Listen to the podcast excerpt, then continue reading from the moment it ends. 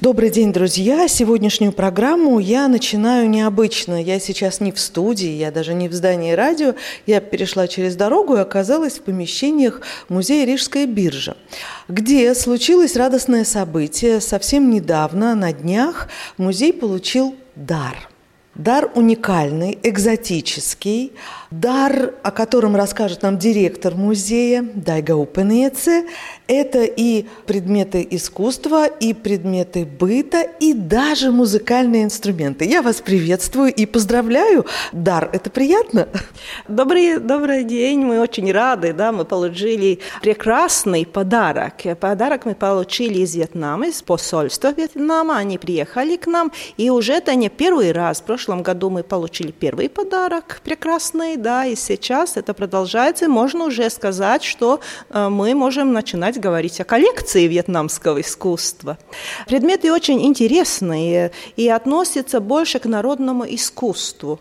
Это музыкальные инструменты, совсем отличаются от тех, которые у нас есть. Э, например, мы получили такой барабан – маленький барабан. Ну, мы так, да, спасибо, спасибо, но начали изучать, что это за барабан. И оказывается, он называется рисовый барабан. И об этом барабане есть целая легенда, что был а, ученый, грамотный парень, но очень бедный, невезучий. И когда каждый день он шел домой, он нашел, что кто-то оставил рис – у дома его, да, и он, а, он искал, кто, кто оставляет этого риса, это была молодая девушка. Ну, спрашивает этой молодой девушке, ну, почему ты оставляешь мне рис? Она сказала, это не я, это моя хозяйка. И он спрашивает хозяйки, а почему ты оставляешь мне каждый день рис? И она говорит, ну, ты такой невезучий, но мне очень хотелось, чтобы ты был везучий.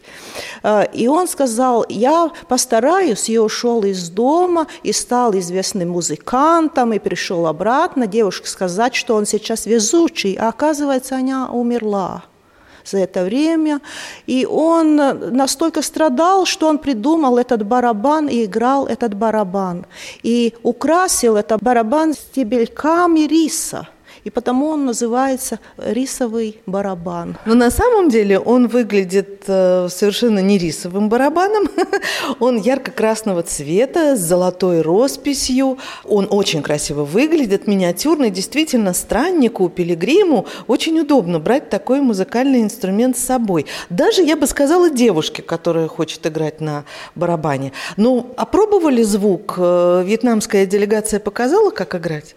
Э, там очень интересно. С одной стороны один звук, а с другой получается другой. По, по, Пониже, повыше, наверное. По, пониже и повыше звук, да. Но я боюсь попросить попробовать, потому что все-таки это музейный экспонат.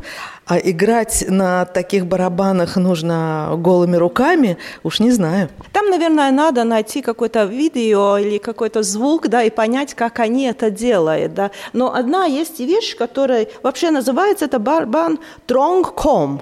Э, Постараемся запомнить, да. Есть э, конги, бонги, есть тронконги. Но вообще есть одна деталь, которую, я не знаю, посольство переставило, чтобы не было так грустно у нас, потому что оригинально у этого э, барабана вот эта лента белая – это на... А у нас здесь э, красная, красная. Да, у нас как праздник, да, но вообще оригинально эта лента белая, это грусть, да, это грусть значит, да, потому что в этом регионе белая, белая краска это означает грусть, да. Ой, ну я вижу да. еще один э, уникальный миниатюрный музыкальный инструмент, а может быть тоже он маленький, потому что его брали с собой, и, и это просто и легко. Изготовлен он из бамбука. И это что-то вроде ксилофона, но совершенно не в классической манере. Э, здесь натянутые бамбуковые трубочки так э, на весу сверху вниз, и бамбуковые э, палочки являются частью самого инструмента. Здесь даже видны насечки, здесь указаны тональности, по-моему.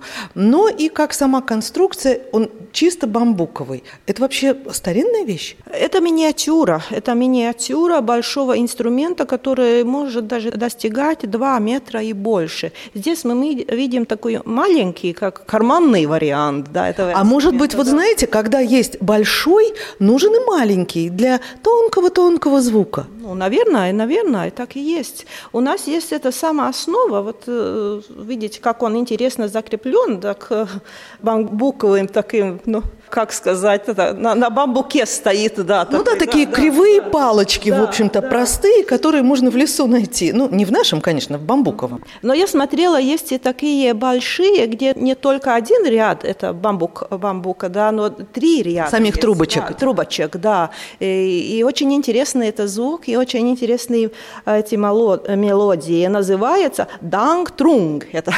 Данг-трунг. Да. Ну, давайте я попробую прикоснуться палочкой палочкой одной, двумя не умею.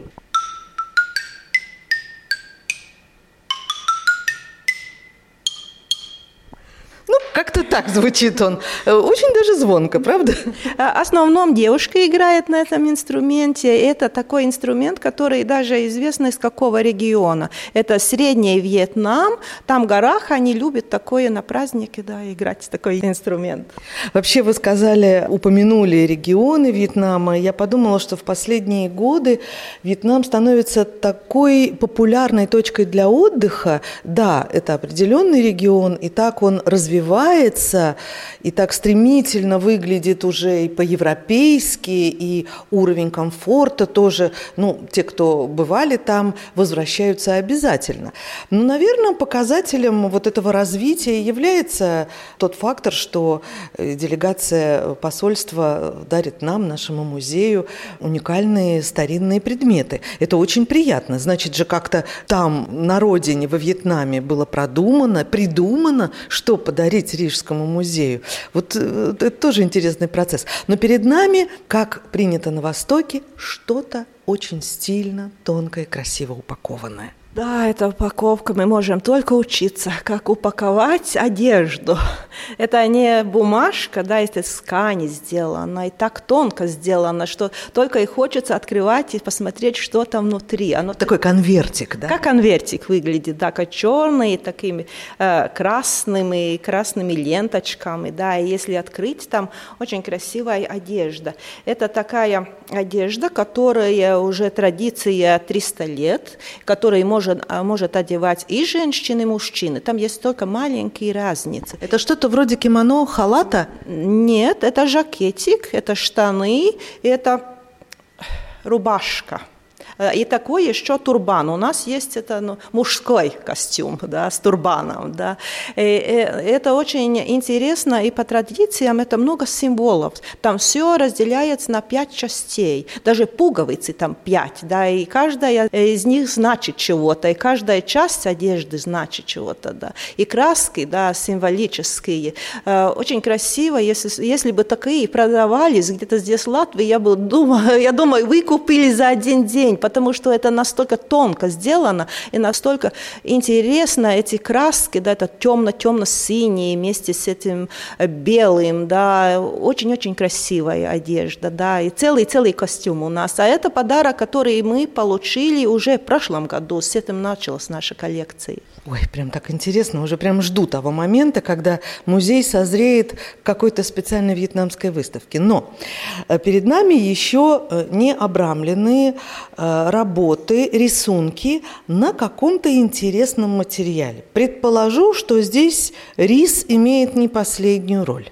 Да, это ручная бумага. Это, это бумага, которая сделана где-то в поселках, да, и эти рисунки тоже это народные картинки, которые мы здесь получили как подарок, и здесь можно увидеть разные народные сказки. И здесь очень интересно, если посмотреть, здесь больше, чем людей, есть животных. Особенно много здесь лягушек, да, и свадьба лягушек, и раз, разные-разные истории, чем они только здесь занимаются. А крысы, крысы. Ой, и крысы, да, это интересно. У нас как-то меньше мы можем видеть где-то крысы, да, но здесь есть много из сказок, где можно увидеть крысы, да. И эти картинки очень известны, по этим картинкам очень хорошо и вьетнамское народное искусство знает в мире, и они разделяются на многие школы. самая знаменитая школа – это Донг Хо, и мы получили подарок картинки из этой школы, да. Ну, скажем так, бумага, представьте себе, разноцветная. В основном э, белые листы тоже есть, но этот белый, он такой не ярко-белый, к которому мы сейчас привыкли. Это желтая поверхность, это оранжевая поверхность. И на этих ярких поверхностях мы видим зеленый, бордовый, мы видим много цвета, но не слишком.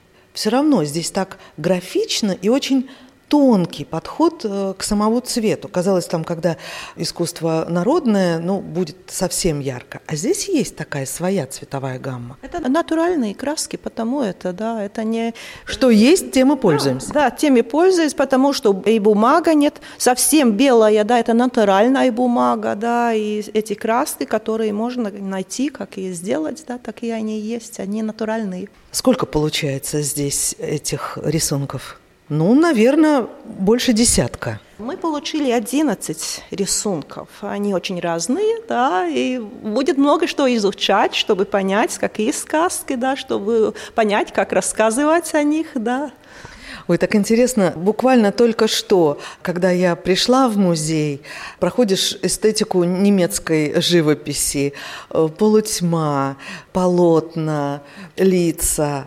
И тут мы оказываемся в кабинете директора, и здесь совершенно другие цвета. Желтый, оранжевый, зеленый, бордовый, э, музыкальные инструменты, ярко-красный барабанчик. Чувствуется, что но ну, я думаю, что и вам, как специалисту, интересно менять эту эстетику экспозиции, и, собственно, это скоро и произойдет.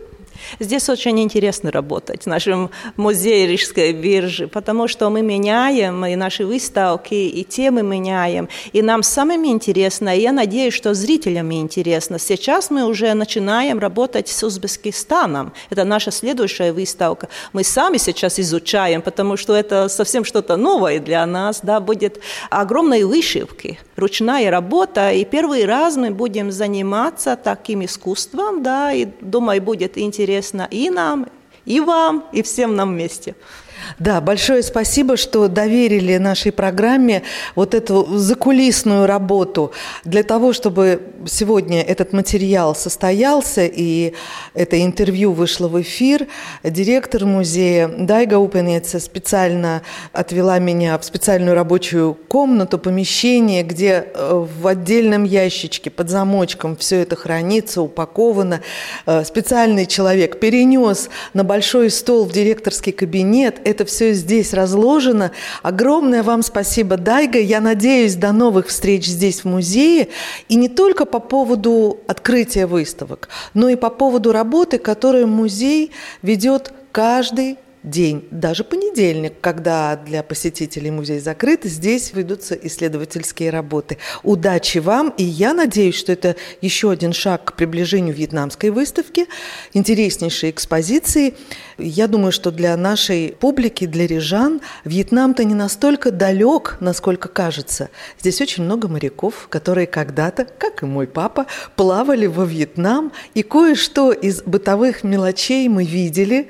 Так что это эстетика и культура, мне кажется, очень интересна и даже близка э, нашим зрителям. Благодарю вас от души. Огромное спасибо. До следующей встречи.